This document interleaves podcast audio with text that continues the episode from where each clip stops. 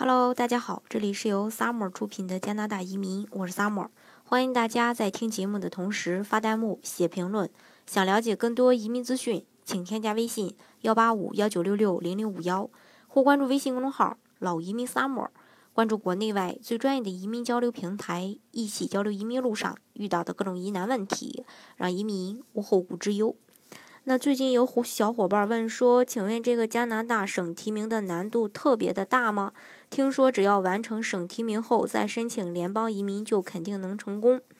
呃，因为之前你发的是这个澳洲移民的资料，现在想先办加拿大，因为澳洲太难了。呃，其实是这样的，加拿大的省提名的技术类移民是有配额的，它有额外的要求，比如说魁省是配额的制度，并且有法语的要求。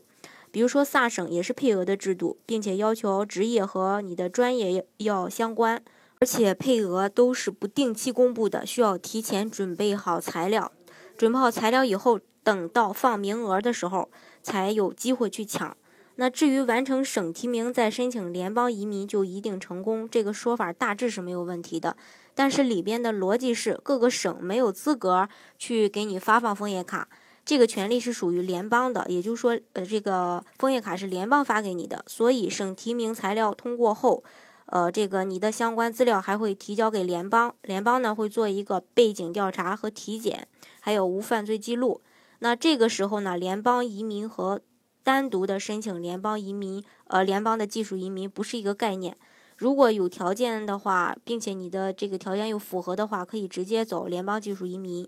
为什么呢？因为它没有配额的限制，不用多走一步程序。但是对国内的小伙伴来说，大部分人都是不符合这个联邦技术移民的，所以只能退而求其次，做省提名类的项目。好，今天的节目呢，就给大家分享到这里。如果大家想具体的了解加拿大的移民政策的话呢，欢迎大家添加我的微信幺八五幺九六六零零五幺，或关注微信公众号“老移民 summer”。关注国内外最专业的移民交流平台，一起交流移民路上遇到的各种疑难问题，让移民无后顾之忧。